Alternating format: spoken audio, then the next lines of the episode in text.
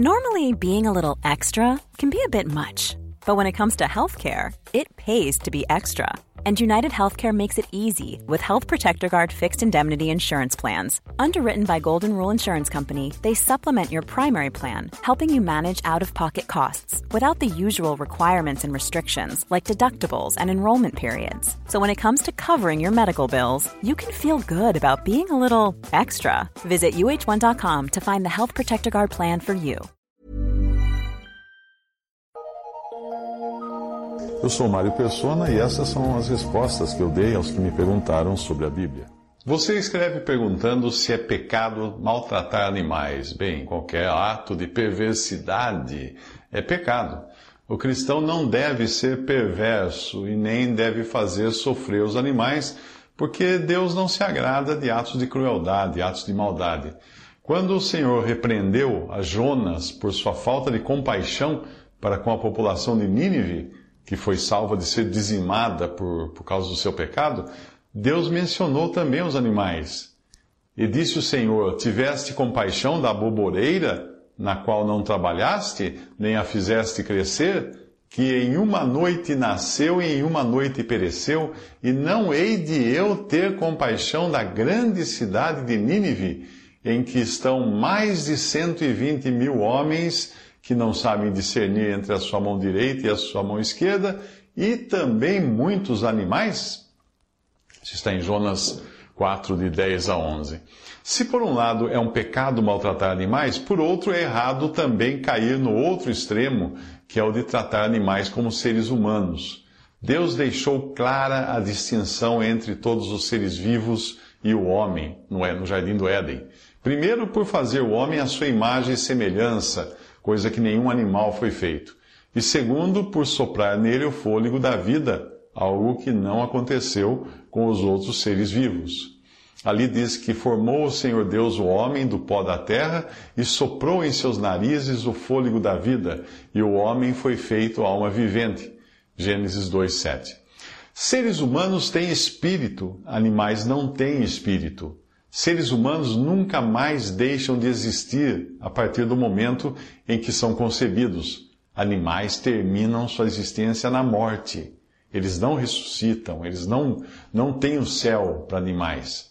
Talvez isso deixe você chocado, mas se você quiser incluir no, no, o mundo animal uh, na, na salvação ou no pós-morte, então não se esqueça também dos vírus, das bactérias patogênicas, uh, dos vermes e todas essas coisas.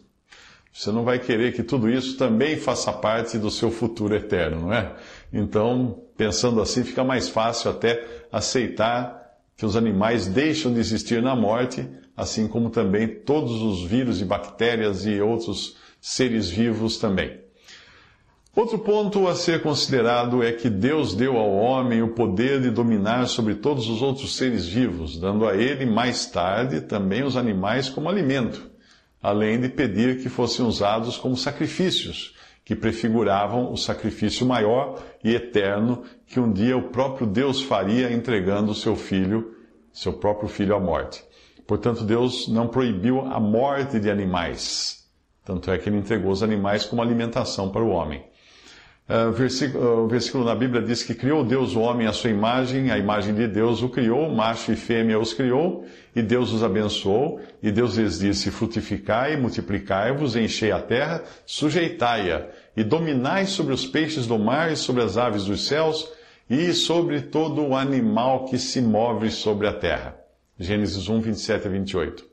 E depois diz que Deus abençoou a Noé e a seus filhos e disse-lhes: Frutificai, multiplicai-vos e enchei a terra, e será o vosso temor e o vosso pavor sobre todo animal da terra e sobre toda ave dos céus.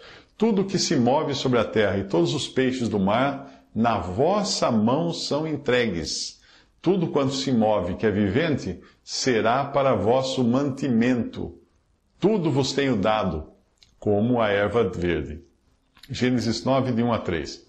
Numa época que é como essa que nós vivemos, quando a humanidade eh, despreza a ordem estabelecida por Deus e constrói a sua própria sociedade decidindo os seus próprios valores, eh, nós não vamos querer entender muito, não vamos entender bem essas passagens da Bíblia.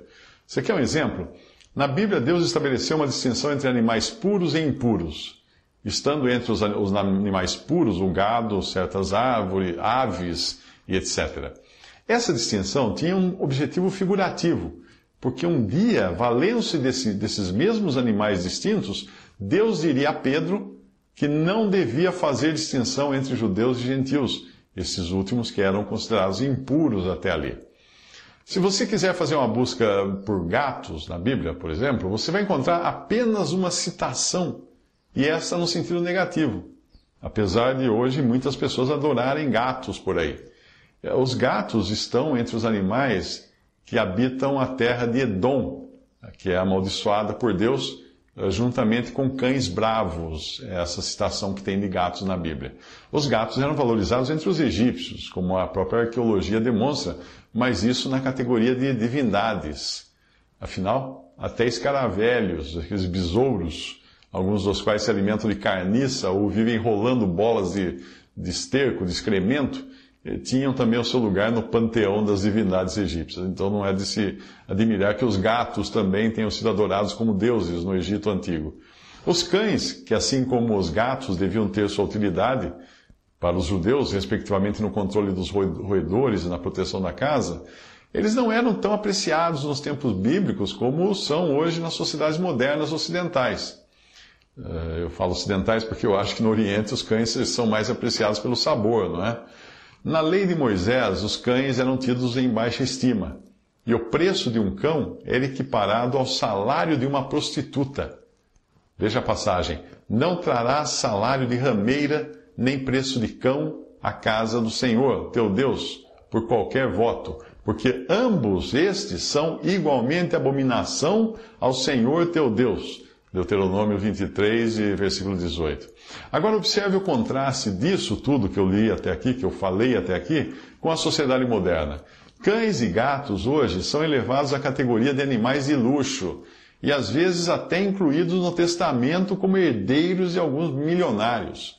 Aí você percebe que tem algo de muito errado na maneira como os homens, a revelia de Deus, decidiram conduzir esse mundo.